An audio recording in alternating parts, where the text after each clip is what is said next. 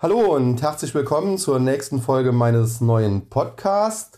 Eigentlich äh, wollte ich diese gestern schon aufnehmen, am Montag, nur man hört es vielleicht noch, es hat mich eine Erkältung erwischt. Gestern hatte ich so gut wie gar keine Stimme, heute ist es ein bisschen besser geworden.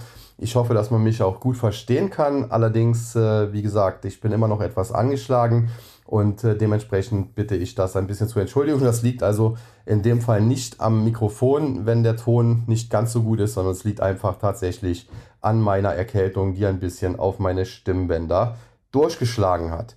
Ja, nichtsdestotrotz, äh, der Podcast soll regelmäßig kommen und deswegen wollte ich es mir auch nicht nehmen lassen, ihn heute zu machen, wenn auch mit einem Tag Verspätung. Und äh, warum? Ganz einfach, weil diese Woche eine ganz, ganz entscheidende Woche für die Börse sein wird, denn wir bekommen im Laufe dieser Woche sehr, sehr viele Quartalsberichte. Zum einen natürlich, und das ist ganz besonders wichtig, aus dem Tech-Sektor. Gerade die Big Techs kommen im Laufe der Woche mit Quartalszahlen. Aber es sind eben nicht nur diese Big Techs, es gibt auch noch viele, viele andere Unternehmen, die eben Quartalszahlen melden werden. Und äh, das wird uns natürlich dann den weiteren Weg auch an der Börse weisen. Generell, ich hatte es ja im letzten Podcast schon gesagt, bin ich allerdings tendenziell kurzfristig, mittelfristig nach wie vor eher pessimistisch gestimmt. Wir hatten zuletzt äh, beispielsweise gestern zunächst auch tiefrote Vorzeichen, sind dann aber in den grünen Bereich gedreht. Dazu werde ich nachher auch noch was sagen, warum das aktuell immer wieder vorkommt und auch immer wieder vorkommen kann. Aber zunächst einmal möchte ich die Quartalszahlen besprechen, die schon herausgekommen sind und dann auf ein paar äh, Unternehmen hinweisen, die eben im Laufe der Woche noch kommen werden. Und anschließend, wie gesagt, äh, ja, gehen wir dann auch noch darauf ein, wie der Markt weiterlaufen könnte. Zunächst äh, zu den Unternehmen, die bereits Quartalszahlen gemeldet haben, aktuell vorbörslich. Waste Management gehört doch dazu, ein Abfallentsorger und Recyclingunternehmen aus den USA. Bill Gates hat hier vor sieben, acht, neun Jahren mal ein Stake aufgebaut, also eine Beteiligung aufgebaut und seitdem hat die Aktie sich auch sehr, sehr gut entwickelt. Äh, die aktuellen Quartalszahlen, muss man sagen, vom Unternehmen scheinen auch ganz gut anzukommen. Die Aktie kann vorbörslich oder jetzt zur Handelseröffnung, muss man sagen, äh, etwa 3% hinzugewinnen. Aber was man an diesem Zusammenhang auch noch sagen muss, es ist schon sehr, sehr wichtig, was die Unternehmen im Laufe dieser Woche für Quartalszahlen melden werden. Aber es ist fast noch wichtiger, wie der Ausblick des Managements dann auch noch aussieht, denn äh, man muss ganz klar sagen, das, was an Quartalszahlen reinkommt, das bildet ja jetzt nur das vergangene Quartal ab, aber die Leute möchten ja wissen oder die Anleger an der Börse möchten ja wissen, äh, wie geht es weiter und äh, sie spekulieren ja auf die Zukunft und da sind natürlich die Ausblicke des Managements ganz entscheidend und das dürfte noch sehr, sehr spannend werden. Äh, ein Beispiel vielleicht, bevor ich gleich zu einem Unternehmen komme, das aktuell Quartalszahlen gemeldet hat. Hierfür ist die Aktie von Coca-Cola gestern, denn Coca-Cola hat gestern eben Quartalszahlen gemeldet, hat dort gemeldet, dass der Umsatz besser als erwartet ausgefallen ist, deutlich besser als erwartet ausgefallen ist, dass die Gewinne ebenfalls über den Erwartungen lagen und dennoch hat die Aktie sich mehr oder weniger nicht äh, von der Stelle bewegt. Sie ist so ein bisschen zwischen dem roten und grünen Bereich hin und her gependelt. Am Ende gab es dann ein kleines Kursplus, aber angesichts der wirklich sehr, sehr guten Quartalszahlen hätte man hier mehr erwarten können. Warum war das so? Nun zwei Gründe. Zum einen hatte die Aktie natürlich im Vorfeld schon deutlich zugelegt. Da hatten schon einige Anleger auf gute Quartalzahlen spekuliert. Das wurde dann nur noch bestätigt. Deswegen blieben dann große Anschlusskäufe zumindest aus. Aber es war dann eben auch der Ausblick, denn das Management hat, obwohl die Quartalszahlen ja besser als erwartet ausgefallen waren, äh, eben den Ausblick nicht angehoben. Man will hier nach wie vor äh, eher abwartend bleiben. Und das haben natürlich die Anleger dahingehend äh, interpretiert, dass sie sagen, okay, das Management sieht wohl eine nach wie vor sehr, sehr große Unsicherheit, aus welchen Gründen auch immer, ob das jetzt der Krieg der Russen in der Ukraine ist oder andere Dinge. Und äh, deswegen äh, zeigt man sich hier eher zurückhaltend. Und warum sollen dann die Anleger ins Risiko gehen, wenn eben das Management von Coca-Cola das nicht einmal macht? Und das ist ja doch ein eher ja, großer, alteingesessener amerikanischer Konzern, und äh, ja, wenn die äh, schon nicht wirklich äh, wissen, wie es in Zukunft äh, vielleicht weitergeht, wie soll das dann insbesondere der kleine Privatanleger wissen? Ja, warum erwähne ich Coca-Cola auch so ausführlich? Weil es heute vorbörslich Quartalszahlen des Konkurrenten PepsiCo auch gab. man muss sagen, die Aufstellung von Coca-Cola gegenüber PepsiCo ist ein bisschen anders, denn Coca-Cola setzt wirklich voll auf Getränke, Limonaden, Wasser. Man hat mittlerweile ja sogar auch Energy Drinks im Programm und auch eine Beteiligung an Monster Energy, diesem sehr erfolgreichen Energy Drink Hersteller, aufgebaut. Und äh, PepsiCo geht da einen etwas anderen Weg. Man hat natürlich auch die Limonaden, Pepsi Cola allen voran im Programm, aber auch 7 Up und so weiter. Aber man hat eben daneben auch einen Bereich äh, Süßigkeiten und Snacks, beispielsweise die aus der Champions League Werbung bekannten Lace Chips. Lionel Messi hat ja, glaube ich, da Werbung gemacht ähm, gehören zu PepsiCo. Das heißt, die gehen hier einen etwas anderen Weg, die stellen sich breiter auf, aber generell muss man sagen, lief es auch bei PepsiCo zuletzt eben nicht schlecht, ist ja auch ein Markenartikelhersteller und die Aktie war vorbörslich leicht im Minus, hat knapp 1% verloren, äh, dreht aber jetzt im Handelsverlauf langsam sogar in den grünen Bereich und da muss man sagen, das sieht nach wie vor sehr, sehr gut aus. Wie man generell sagen muss, bei den defensiven Werten, bei den Konsumwerten, auch eine Johnson Johnson beispielsweise, die charttechnisch sehr, sehr gut aussieht, oder eine Procter Gamble, äh, da läuft es eigentlich rund, wohingegen der Tech-Sektor eben stärker unter Druck steht. Ja, ansonsten hatten wir vorbörslich auch noch natürlich weitere Quartalszahlen. General Electric, die haben enttäuscht. Die Aktie verliert daraufhin äh, jetzt aktuell 8% an Wert, ist einer der größeren Verlierer. Dann United Parcel Service, Logistiker, Konkurrent der Deutschen Post, Paketdienst. Äh, auch hier die Quartalszahlen, ja, mehr oder weniger so lala. Äh, die Aktie verliert derzeit etwa 2, 2,5 Prozent, ist also jetzt kein äh, Mega-Verlierer, aber es könnte natürlich auch besser laufen. Ja, und äh, ganz entscheidend wird halt jetzt auch noch sein, äh, welche Quartalszahlen eben im Laufe der Woche noch reinkommen. Und da haben wir beispielsweise alleine heute Abend Quartalszahlen, also nachbörslich, von Microsoft, von Alphabet, Google, von beispielsweise aber auch Visa und äh, beispielsweise aber auch äh, Chipotle Mexican Grill, die ja auch ein Highflyer in den letzten Monaten wieder geworden sind, muss man sagen, aber beispielsweise auch aus dem Sektor äh, regenerative Energien, Enphase Energy wäre zu nennen und äh, so könnte man das Ganze jetzt durchgehen. Also alleine heute ganz, ganz entscheidende Quartalszahlen und ganz sicherlich auch noch sehr entscheidend, gerade für den Chipsektor, da komme ich nachher auch noch näher drauf zu sprechen, äh, die heute Abend ebenfalls kommenden Quartalszahlen von Texas Instruments.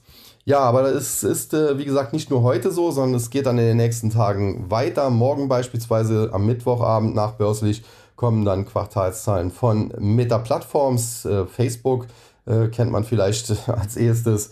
Die heißen ja jetzt eben Meta Plattforms. Dann von Ford Motor, die ja auch im Elektroautobereich zuletzt vorangegangen sind und äh, auch äh, die Aktie teilweise daraufhin schön im Plus hat, mittlerweile aber auch wieder stark abgegeben. Und dann natürlich PayPal, die nach den letzten Quartalszahlen ja komplett zerrissen wurden. Qualcomm, um ein weiteres Unternehmen aus dem Chipsektor zu nennen, aber beispielsweise eben auch eine Teladoc, eine Pinterest, eine Spotify, wobei Spotify muss man sagen, die kommen morgen sogar vorbörslich, also irgendwann so gegen 14.30 Uhr deutscher Zeit und ebenfalls vorbörslich morgen und auch das sicherlich noch interessant aus dem Dow Jones eine Boeing, die ja zuletzt auch sehr stark gelitten hatten, äh, ganz einfach darunter, äh, dass sie hier ja Maschinenabstürze äh, hatten, äh, Flugzeugabstürze hatten und daraufhin zum Teil die Zulassungen eben zurückgerufen wurden. Aber auch das ist noch nicht alles, denn am äh, Donnerstag, es geht also Schlag auf Schlag, geht es dann gleich weiter. Nachbörslich am Donnerstag kommen Quartalszahlen von Amazon.com, von Apple und auch von Intel, aber beispielsweise auch von Roku oder auch Gilead Sciences oder eben Robinhood Markets.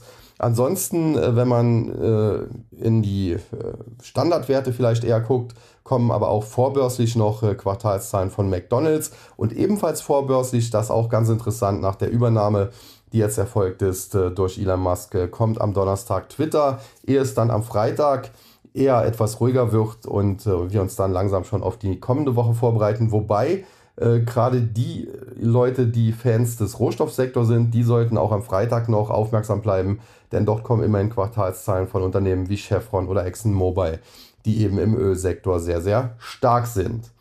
Ja, wie gesagt, Woche der Wahrheit aufgrund der vielen Quartalszahlen. Die Quartalszahlen an sich werden schon sehr, sehr wichtig sein. Die werden auch den weiteren Weg zeigen, aber fast noch wichtiger der Ausblick. Und da muss man natürlich sagen, da kommt es ganz entscheidend drauf an und gerade im Tech-Sektor kommt es da ganz entscheidend drauf an. Und da darf man sehr, sehr gespannt sein, wie eben eine Microsoft, wie eben eine Meta-Plattforms, wie eine PayPal, wie aber auch eine Amazon.com oder eine Apple äh, eben die Zukunft bewerten. Und ich könnte mir vorstellen, dass da die ein oder andere Enttäuschung droht. Ich hatte im letzten Podcast schon gesagt, der Bereich äh, Technologie und hier insbesondere der Bereich Internet, Internet Services, das ist ja natürlich auch sehr oft Werbeeinnahmen, die doch im Fokus steht, wenn man sich beispielsweise Alphabet Google anschaut. Also die Suchmaschine Google ist natürlich die Cash-Cow des Unternehmens und äh, die verdienen ihr Geld eben über Werbeplatzierungen und äh, wenn es eben in der Wirtschaft anfängt zu schlechter zu laufen, dann wird eben an Werbung zunächst mal eingespart. In einem zweiten Schritt äh, wird dann oft gerne auch mal an Mitarbeitern gespart und äh, ja, insofern kann man sich das schon äh, ganz, ganz oben auf die Liste setzen. Diese Unternehmen, die gerade auch sehr, sehr viel von Online-Werbung äh, leben, wie eben Alphabet, wie eben Meta-Plattforms, dass man sich die Quartalszahlen dort sehr, sehr genau anschauen wird. Und äh, ja, da kann es dann durchaus auch einen auf den Deckel geben, wenn äh, die Quartalszahlen vielleicht sogar ganz gut ausfallen, aber der Ausblick eben nicht passt. Ja, und dann äh, bin ich jetzt auch schon bei dem Thema, warum ich äh, kurzfristig, mittelfristig nach wie vor pessimistisch bin. Ich habe es ja auch schon im letzten Podcast so ein bisschen angesprochen. Wir haben einfach das Problem, dass die Federal Reserve, die, die US-Notenbank, äh, die Corona-Krise zwar richtigerweise mit sehr, sehr viel Gelddrucken bekämpft hat. Also ich bin jetzt da gar nicht der ganz große Kritiker, dass sie da aber zu lange dran festgehalten haben, was mich auch sehr, sehr gewundert hat und äh, was auch mir persönlich insofern geschadet hat, dass ich eine bessere Performance gehabt hätte, wenn ich daran geglaubt hätte, dass die tatsächlich so lange eine so lockere Geldpolitik fahren. Aber das habe ich eben nicht getan, deswegen bin ich zum Teil zu früh ausgestiegen. Aber jetzt eben hat die Federal Reserve selbst erkannt, dass sie eben diesen Fehler gemacht hat, dass sie viel früher hätte bremsend eingreifen müssen. Und jetzt versucht sie eben doch eine, ja, ich will nicht sagen Vollbremsung, aber versucht es jetzt doch so ein bisschen mit der Brechstange. Und wenn man sich anschaut, alleine die Erwartungen für den Leitzins, die sind natürlich in den letzten Wochen und Monaten durch die Decke geschossen. Ich selber habe noch vor zwei, drei Monaten davon gesprochen und das war auch im Prinzip äh, Konsens am Markt dass es im Laufe des Jahres vielleicht fünf bis sechs, wenn es dumm läuft, sieben Zinserhöhungen geben würde um 0,25 Prozent. Das heißt, wir hätten am Ende des Jahres einen Leitzins von vielleicht in der Spitze 1,5 bis 1,75 Prozent irgendwas in dem Dreh gehabt. Und mittlerweile wird am Markt eingepreist ein durchschnittlicher Leitzins Ende des Jahres von äh, knapp 2,8 Prozent. Also das ist deutlich mehr. Äh, teilweise wird über größere Zinsschritte geredet. Also beim nächsten Mal ist schon ziemlich sicher, dass wir einen 50 Basispunkte äh, Zinserhöhung bekommen werden. Teilweise geht man sogar schon von 75 Basispunkten aus. Und äh, ja, das Problem ist einfach äh, aufgrund äh, dieses Fehlers der FED, dass man eben zu lange diese zu lockere Geldpolitik gefahren hat, äh, sind die Inflationsraten durch die Decke geschossen. Insbesondere in den USA, aber zunehmend auch in Europa. Wenn man sich da anschaut, wie die Inflationsraten auch berechnet werden, muss man sagen, dann liegt die europäische Inflationsrate wahrscheinlich auch nicht mehr so weit unter dem US-Niveau. Äh, dem offiziellen US-Niveau muss man sagen. Es gibt aber auch eine Seite im Internet shadowstats.com, wenn man sich da mal anschaut, wie früher die Inflation berechnet wurde. Äh, dann hätten wir in den USA sogar aktuell nicht nur 8% oder 8,5% Inflation, dann wären wir im Bereich 15, 16, 17%. Und das ist natürlich deutlich zu hoch. Und äh, dementsprechend muss die Fed auch etwas tun. Man muss auch sagen, die Politik in den USA, Joe Biden ist ein eher schwacher Präsident und generell muss man auch sagen, die Amerikaner lasten ihm das auch tatsächlich an, obwohl er in dem Fall, ich bin kein Joe Biden-Fan, relativ wenig dafür kann, wenn beispielsweise die äh, Ölpreise durch die Decke geschossen sind, auch aufgrund äh, des Angriffs äh, von Russland auf die Ukraine. Da kann natürlich der US-Präsident erst einmal direkt nichts für. Okay, wenn er jetzt natürlich da Waffen hinliefert und so den Krieg quasi in die Länge zieht, äh, dann kann man ihm vielleicht das auch vorwerfen. Aber okay, das sind Debatten, die ich hier an dieser Stelle auch gar nicht führen möchte.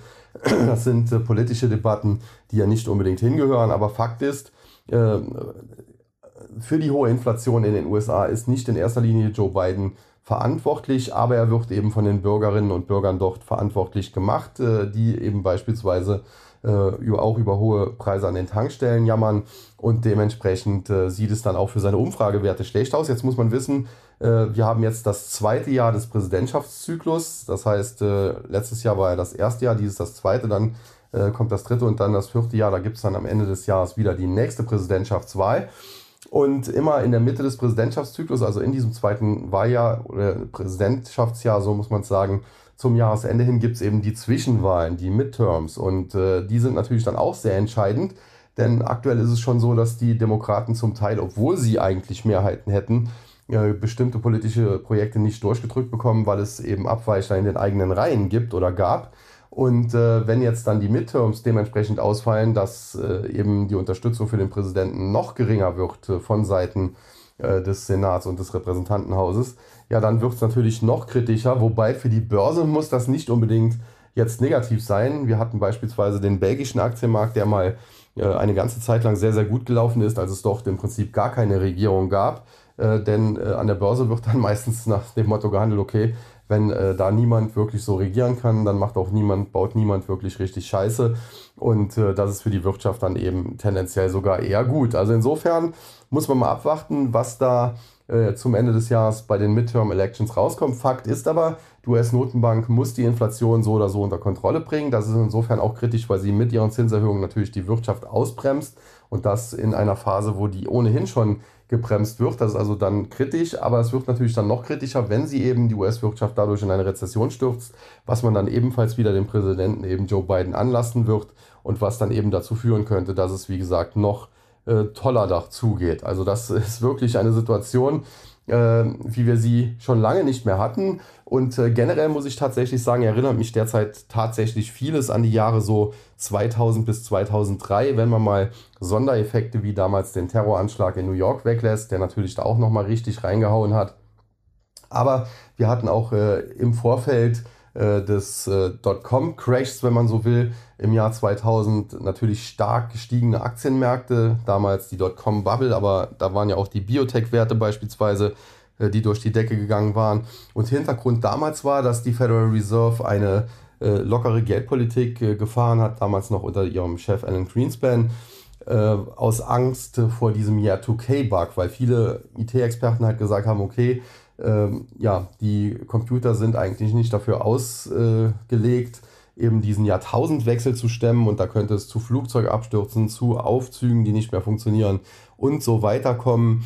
Und da hatte man Angst, dass dadurch eben auch eine Wirtschaftskrise aufkommen könnte. Deswegen hat man seinerzeit auch die Leitzinsen sehr lange sehr niedrig gelassen. Das führte eben zur Dotcom-Bubble.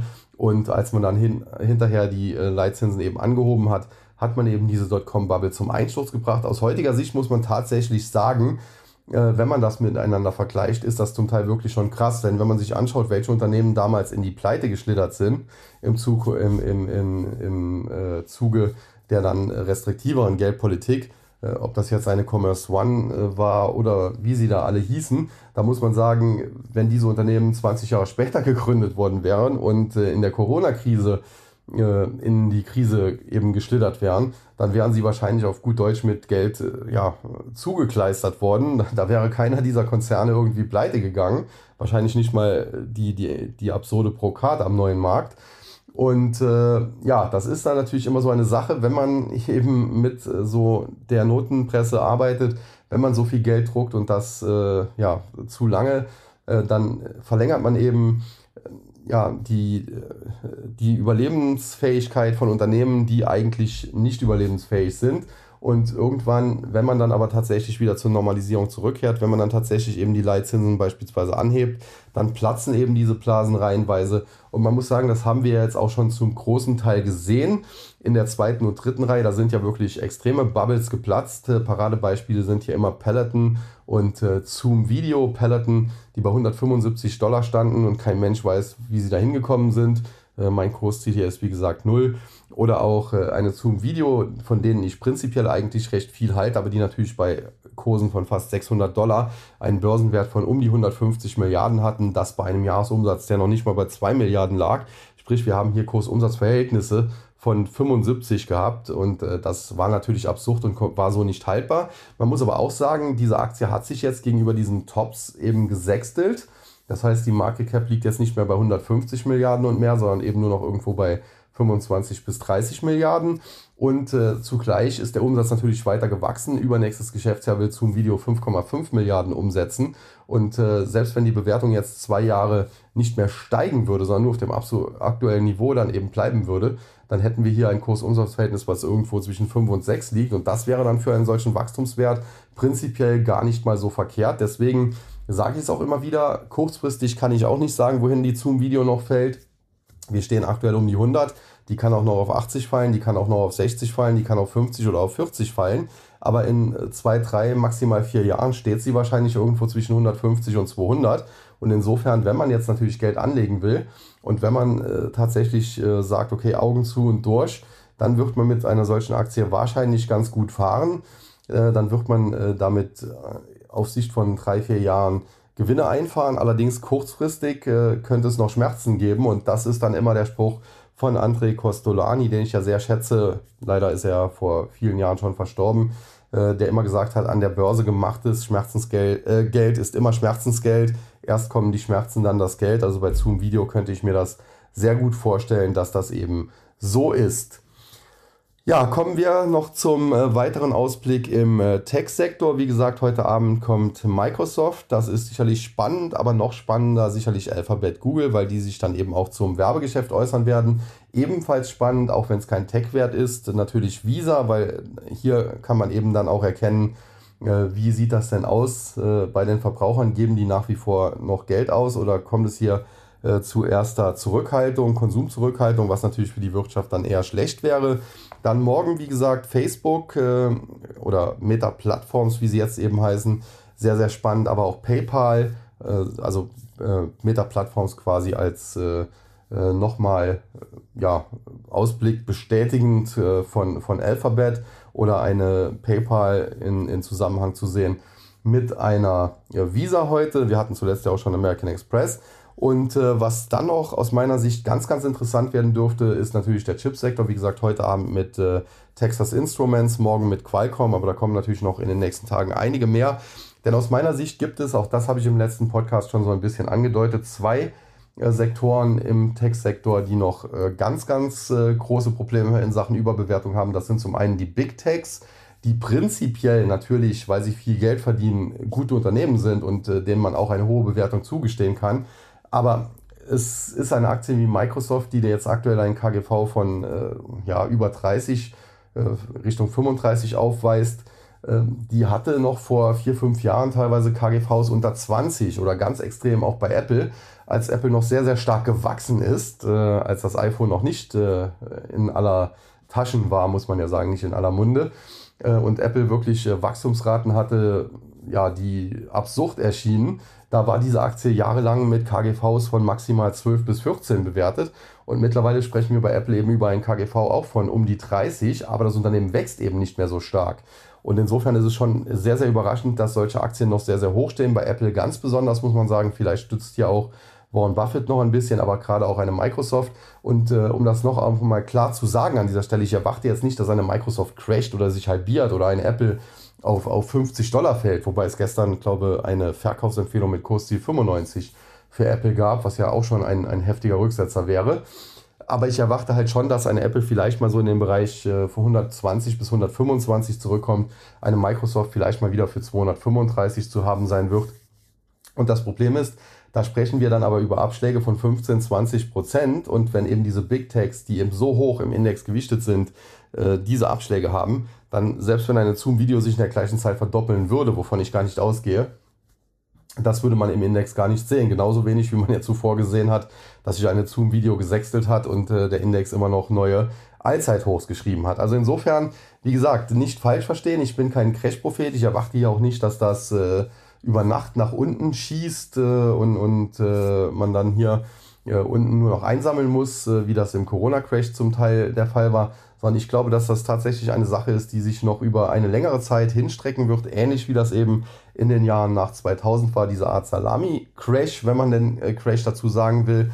Und äh, man muss sagen, wie tief kann es gehen?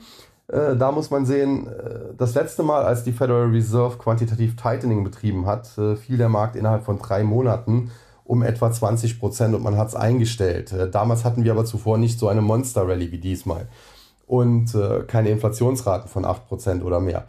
Und äh, dementsprechend glaube ich, äh, das hat ja auch ein ehemaliger Notenbanker mal gesagt vor ein paar Tagen, äh, die Fed muss auch den Aktienmarkt ein bisschen äh, abstürzen lassen, um die Inflation unter Kontrolle zu bringen, gerade weil in den USA auch sehr, sehr viele am Aktienmarkt engagiert sind und wenn die Kurse da eben hochstehen, fühlt sich eben jeder gleich mal reicher und gibt mehr Geld aus. Insofern, wenn die Kurse doch zurückkommen, fühlen die Leute sich dann eben auch ärmer, geben weniger Geld aus, kommt zu etwas mehr Konsumzurückhaltung und das bremst dann eben die Wirtschaft und dementsprechend auch die Inflation. Also das muss man ganz klar sagen, dass der Aktienmarkt hier durchaus auch ein Target der Notenbank ist.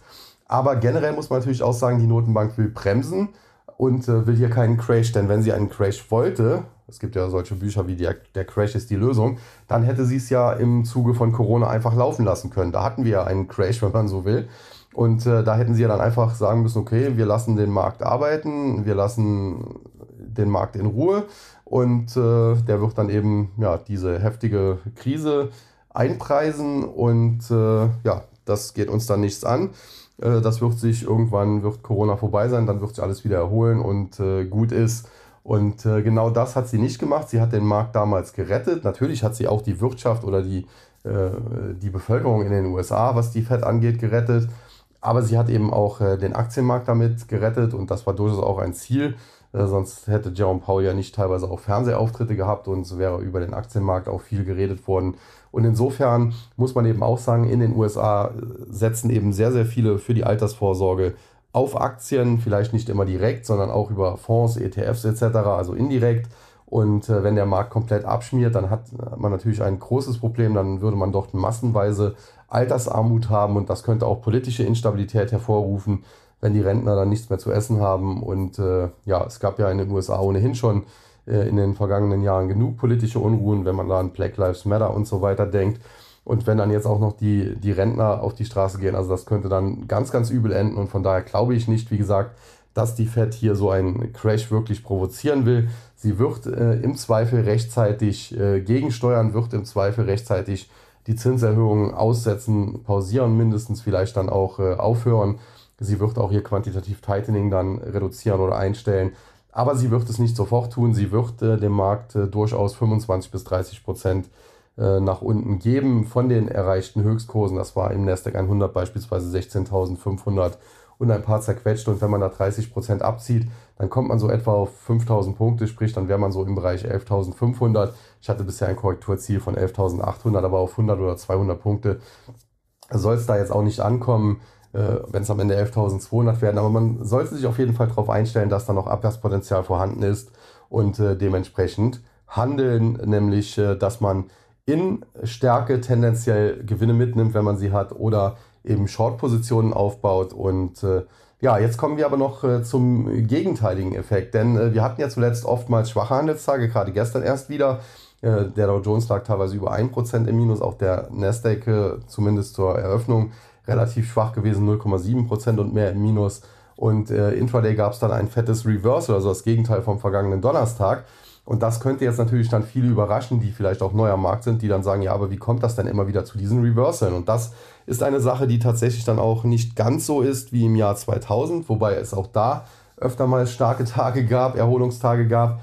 Aber es gibt einen entscheidenden Unterschied, denn wir haben derzeit, und das lässt sich ja auch einigermaßen quantifizieren, ungefähr 1,5 bis 1,6 Billionen zu viel im US-Finanzsystem. Das sind die sogenannten Reverse Repos. Das ist das Geld, was die Banken an die Zentralbank zurückgeben, weil sie dafür eben in dem Sinne keine Verwendung haben, können keine Kredite ausreichen etc. Und deswegen geben sie es eben der Zentralbank zurück.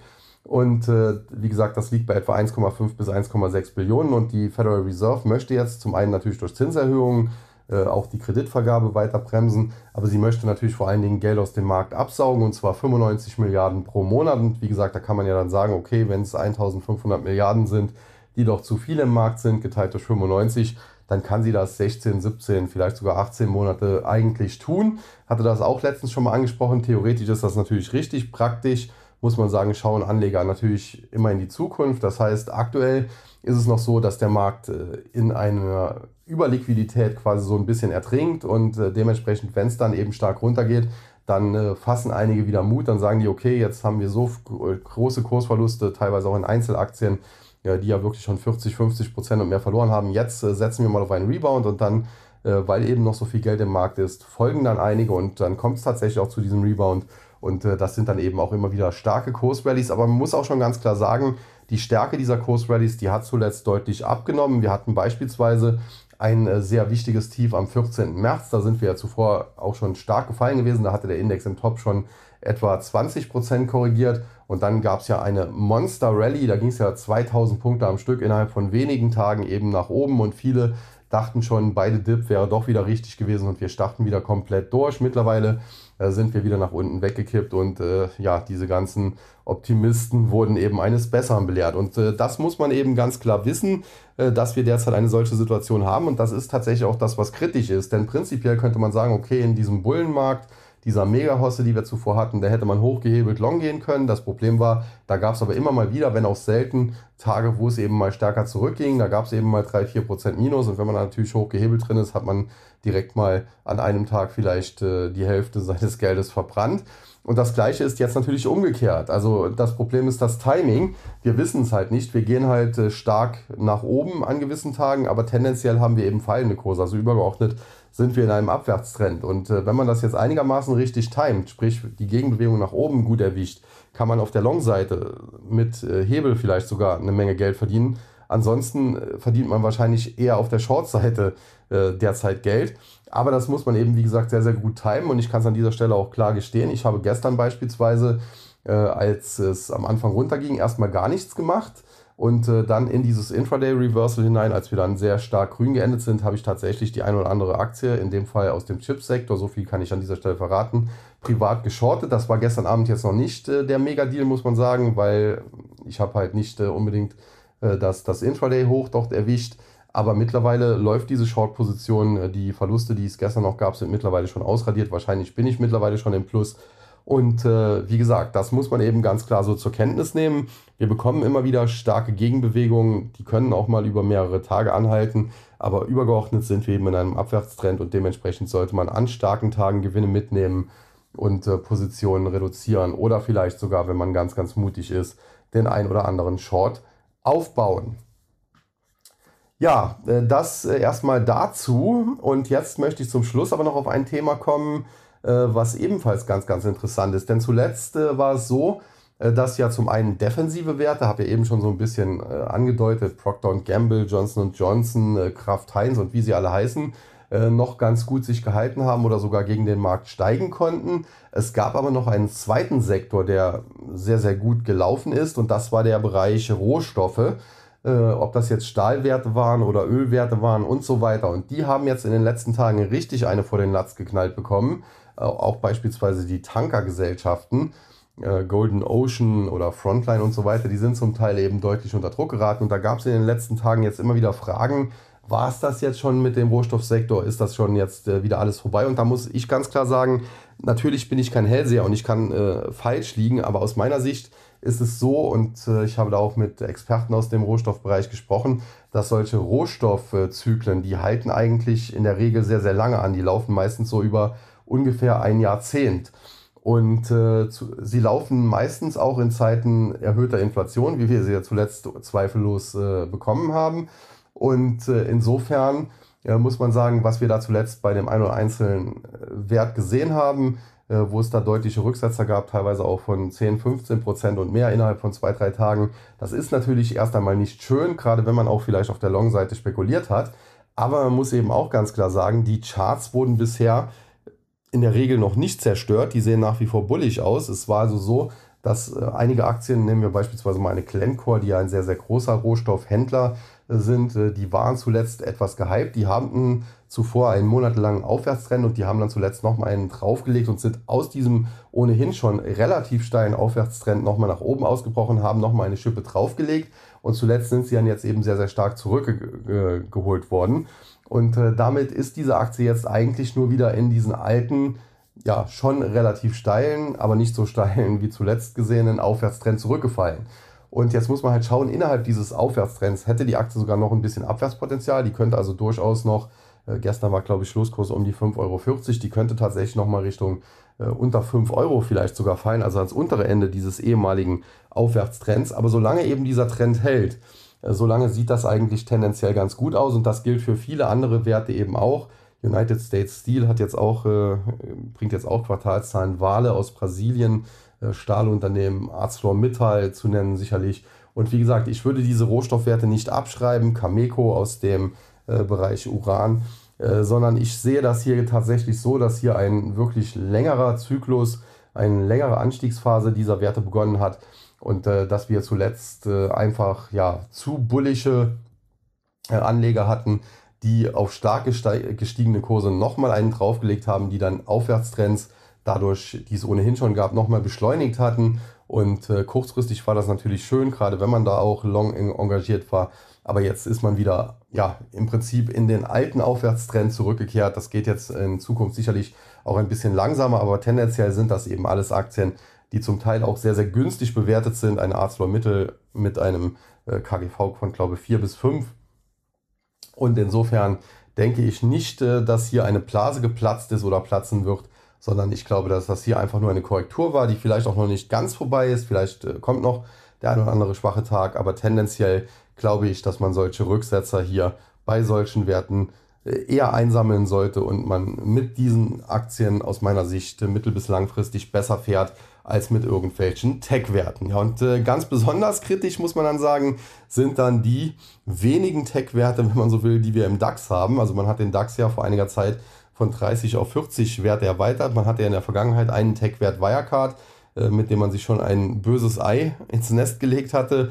Dieser Betrugsfall und zuletzt hat man im Zuge der Erweiterung dann auch solche Werte wie eben Delivery Hero, HelloFresh oder Zalando aufgenommen.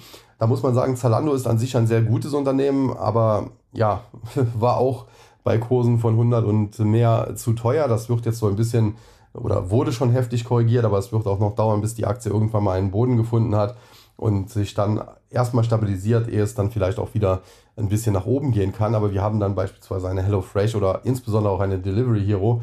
Ähm, gut, ob man die überhaupt als Tech-Wert bezeichnen möchte, als Lieferdienste, das sei auch mal dahingestellt. Aber ich hatte gerade bei Delivery Hero auch gewarnt, gerade auch im, im TAC, im Technologieaktien- und Krypto-Trading-Service. Wir hatten die Aktie dort auch short äh, von 100 auf 80. Manche haben es auch bis 60 gehalten. Man muss sagen, mittlerweile steht die Aktie irgendwo bei 32. Und da muss man ganz einfach sagen, ja, Delivery Hero, was hatte diese Aktie jemals bei 150 zu suchen? Das ist so das äh, Gegenstück äh, im DAX quasi äh, zur Zoom Video oder zur Peloton wahrscheinlich eher noch äh, in den USA im Tech-Sektor. Und äh, dementsprechend muss man hier ganz klar sagen, da sind natürlich jetzt auch schon Blasen geplatzt und äh, nichtsdestotrotz, man muss ganz klar sagen, die Bullen hatten ihre Zeit, sie haben nach oben übertrieben und deswegen kann es jetzt natürlich auch sein, dass auch die Bären nach unten übertreiben.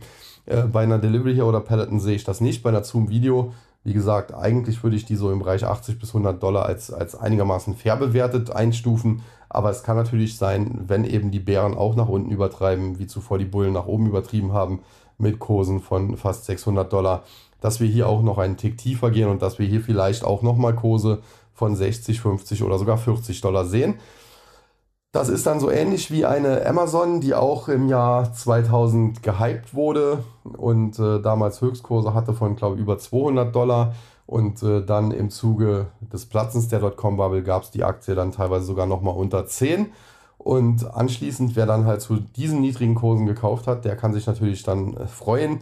Der hat die zweite oder dritte Chance, die es damals gab, genutzt. Und äh, ja, heute sprechen wir über eine Aktie, äh, die nicht weit von 3000 Dollar weg ist. Ja, ansonsten aber noch äh, zu den Quartalszahlen. Und äh, da ist auch Amazon jetzt mal wieder ein guter Aufhänger, denn äh, die kommen ja, wie gesagt, auch am Donnerstag mit Quartalszahlen. Und das Problem, was ich bei Amazon so ein bisschen habe, grundsätzlich ist das ein Unternehmen, das ich sehr, sehr mag. Eine Aktie, die ich lange hatte, aber auch schon länger nicht mehr habe.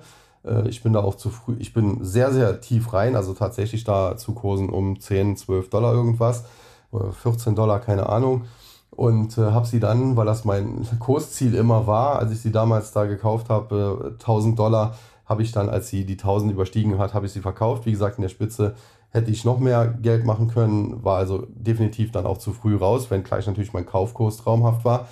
Ja, aber was ich tatsächlich auch so ein bisschen für ein Problem mit Amazon habe, die letzten Quartalszahlen waren aus meiner Sicht schon tendenziell sehr schwach. Es wurde im Prinzip ausgebügelt dadurch, dass man eben Rivian hat, die Beteiligung an Rivian, diesem Elektroautohersteller, äh, der eben an die Börse gebracht wurde. Und da konnte man eben Zuschreibungen, glaube ich, von fast 12 Milliarden Dollar vornehmen.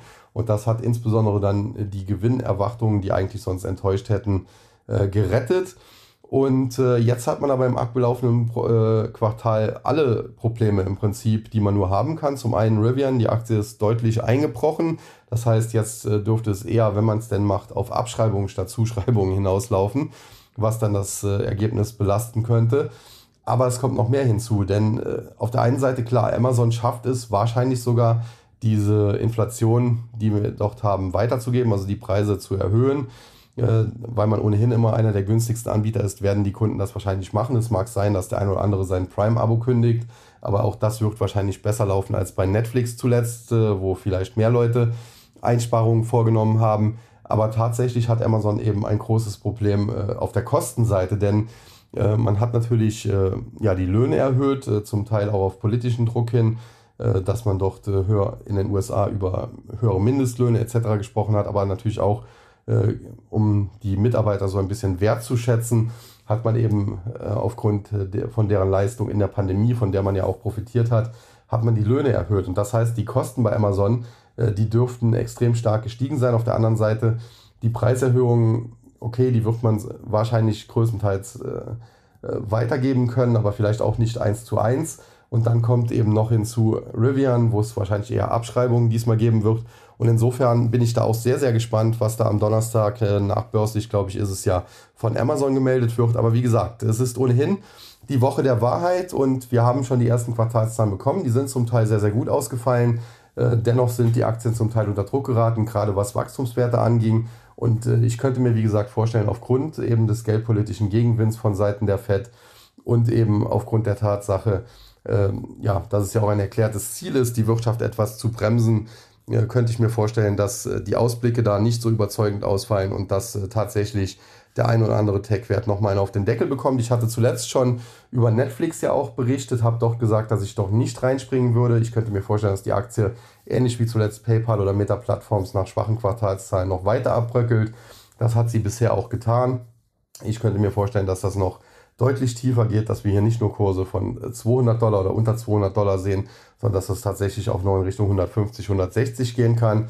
Und äh, ja, das dürfte eben auch bei vielen Techs so sein. Wie gesagt, Big Techs, Amazon, bin ich mal sehr gespannt, was die melden und äh, wie der Markt darauf reagiert, aber auch Meta-Plattforms und eben Alphabet, was den Bereich Online-Werbung angeht. Aber natürlich dann in diesem Zusammenhang auch äh, kleinere Wettbewerber, Pinterest beispielsweise, die hatten wir auch im, im Tag äh, eine Short-Position, beziehungsweise haben noch eine Rest-Short-Position. Hat, der Short hat sich schon mehr als verdoppelt, glaube 117 Prozent. Haben wir Teilgewinne mitgenommen, aber wenn es natürlich hier bei den Großen schon schlecht läuft, wenn also Alphabet oder Meta-Plattforms enttäuschen, dann wird es eben bei den Kleinen nicht viel besser aussehen und da könnte es sein, dass die eben auch nochmal auf den Deckel kriegen. Deswegen haben wir auch nur Teilgewinne mitgenommen und nicht die ganze Position verkauft. Ja, und äh, wie gesagt, es ist die Woche der Wahrheit, die jetzt kommen wird. Es wird die Quartalsergebnisse geben. Es wird insbesondere die Ausblicke geben. Und aus meiner Sicht könnte es sein, dass wir im Zuge dessen dann jetzt nochmal eine weitere Abwärtswelle bekommen. Anschließend könnte ich mir auch vorstellen, wobei diese Abwärtswelle sicherlich ein paar Wochen dauern wird. Ich könnte mir vorstellen, dass der Mai beispielsweise auch noch ein schlechter Monat wird. Aber ich könnte mir dann eben auch vorstellen, dass wir vielleicht im, im Juni ja zumindest eine Stabilisierung sehen, vielleicht auch mal Juni, Juli kurzfristige Gegenbewegungen, dass wir dann nochmal zurückrutschen, dass wir dann im Herbst etwas bessere Kurse sehen, vielleicht auch zum Jahresausklang leicht bessere Kurse sehen. Aber wie gesagt, generell wird dieses Jahr 2022, ich habe es schon Ende 2021 gesagt, ein schwieriges Börsenjahr bleiben. Da wird man äh, ja mit nur viel Erfahrung einigermaßen ungeschoren durchkommen. Äh, man sollte sehr, sehr vorsichtig agieren. Man sollte nicht die Dips einfach kaufen, wie das in der Vergangenheit äh, sich vielleicht oftmals gelohnt hat. Und ich denke, dass noch viele Aktien sehr, sehr viel Fleisch am Knochen haben, äh, dass es hier noch deutliche Kursrücksetzer geben wird von 30, 40, vielleicht auch 50 Prozent. Und in diesem Zusammenhang vielleicht auch nochmal kurz auf den Chipsektor, einer meiner in Anführungszeichen Lieblingsaktien AMD, von denen ich wie gesagt gar nicht so viel halte, aber nach denen ich derzeit auch sehr, sehr viel gefragt werde. Und da muss man sagen, was auch ein, ein Problem darstellt und bei AMD kann man es äh, mit am besten erklären, ist, äh, diese Aktie hat in der Spitze, wie gesagt, einen Börsenwert von 150, 160 Milliarden, hat mittlerweile deutlich verloren, 40 Prozent und mehr vom Top verloren. Aber die Stimmung gegenüber der Aktie, die ist nach wie vor ziemlich gut. Also ich werde auch ständig gefragt, was hältst du von AMD? Soll ich AMD jetzt nicht kaufen? Und äh, ja, meine Antwort ist da quasi immer die gleiche. Nein, AMD ist äh, aus meiner Sicht kein besonders gutes Unternehmen. Ich würde die Aktie jetzt nicht unbedingt kaufen. Ich könnte mir vorstellen, dass es hier noch deutlich tiefer geht. Sie hat zuletzt auch noch ein Verkaufssignal geliefert, als sie unter die 100-Dollar-Marke gefallen ist. Kursziel liegt jetzt eigentlich so im Bereich von 80 Dollar, vielleicht sogar Richtung 75 und selbst das muss noch nicht der Boden sein. Also kann sein, dass es danach auch noch tiefer geht. Aber was, wie gesagt, ganz interessant ist, die Aktie hat 40 Prozent und mehr schon vom Top verloren. Das heißt, ähm, ja, die, die zu hohen Kursen eingestiegen sind, die nicht äh, vor drei, vier, fünf Jahren eingestiegen sind, die liegen ja jetzt schon deutlich, deutlich unter Wasser. Die haben 30, 40 Prozent und mehr verloren. Und dennoch ist die Stimmung zu dieser Aktie immer noch so positiv. Und das ist natürlich ein Zeichen. Äh, Sentiment ist eine Sache, auf die ich achte, aber ganz besonders achte ich im Sentiment immer darauf, auf Divergenzen zwischen Marktstimmung, zwischen Sentiment und Kursentwicklung. Optimal ist, wenn eine Aktie gehasst wird, wenn keiner mehr irgendwie an das Unternehmen glaubt. Jeder sagt, okay, äh, die haben alles verwirkt, äh, die gehen wahrscheinlich pleite und äh, der Aktienkurs aber nicht mehr fällt. Und ein solches Beispiel wäre sicherlich im DAX eine Siemens Energy, von der ich grundsätzlich als Unternehmen auch gar nicht so begeistert bin, aber die zuletzt auch als Gamesa nochmal eine Gewinnwarnung gegeben hat, zwar gefallen sind, aber jetzt nicht unbedingt dynamisch auf neue Tiefs nach unten äh, ja, abgestürzt, gecrashed sind, sondern sie stabilisieren sich jetzt auf relativ niedrigem Niveau. Das wäre so eine Aktie, da haben wir eine aus meiner Sicht bullische Divergenz, sprich äh, der Kurs ist einigermaßen stabilisiert zuletzt. Äh, das Sentiment, die Marktstimmung ist aber eher schlecht, muss man sagen. Also keiner ist jetzt mehr ganz großer Fan von Siemens Energy, glaube ich. Und äh, das wäre aus meiner Sicht deswegen eine Aktie, die man sich vielleicht mal auf die Beobachtungsliste packen sollte. Vielleicht noch nicht gleich sofort kaufen äh, aber durchaus mal auf die äh, Beobachtungsliste packen. Und AMD ist quasi, wie gesagt, das genaue Gegenteil. Die Aktie hat 40% und mehr verloren und dennoch äh, wird man ständig gefragt, soll ich jetzt nicht AMD kaufen, Advanced Micro Devices? Und äh, meine Antwort lautet da eben deshalb nein. Äh, hier haben wir eine ganz klar bärische Differenz, der Kurs fällt, die Stimmung ist positiv und das ist genau das, was ich persönlich äh, nicht unbedingt möchte. Und äh, ja, das erklärt es vielleicht ganz gut, wie man das Sentiment am produktivsten für sich nutzen kann. Und äh, jetzt muss ich sagen, so langsam kratzt im Hals, meine Stimme geht so langsam weg. Äh, deswegen ja, ist es ein paar Minuten kürzer als beim letzten Mal geworden. Ich denke aber, dass ich doch äh, wieder sehr, sehr viel Inhalte, wie ich rüberbringen wollte, rüberbringen konnte. Insbesondere was diese Woche an den US-Märkten noch alles zu erwarten ist, was dort auch in Sachen der Berichtssaison so alles abgeht und worauf man achten muss. Aber beispielsweise auch zum Schluss äh, der äh, Hinweis auf das Sentiment, beispielsweise Siemens Energy als eher bullische Divergenz, eine AMD als eher bärische Divergenz. Und ja, das soll es dann für heute gewesen sein. Ich möchte jetzt auch meine Stimme dann nicht überstrapazieren und verabschiede mich an dieser Stelle. Bis zum nächsten Mal. Tschüss und bye bye. Sagt an dieser Stelle wie immer ihr euer Sascha Huber.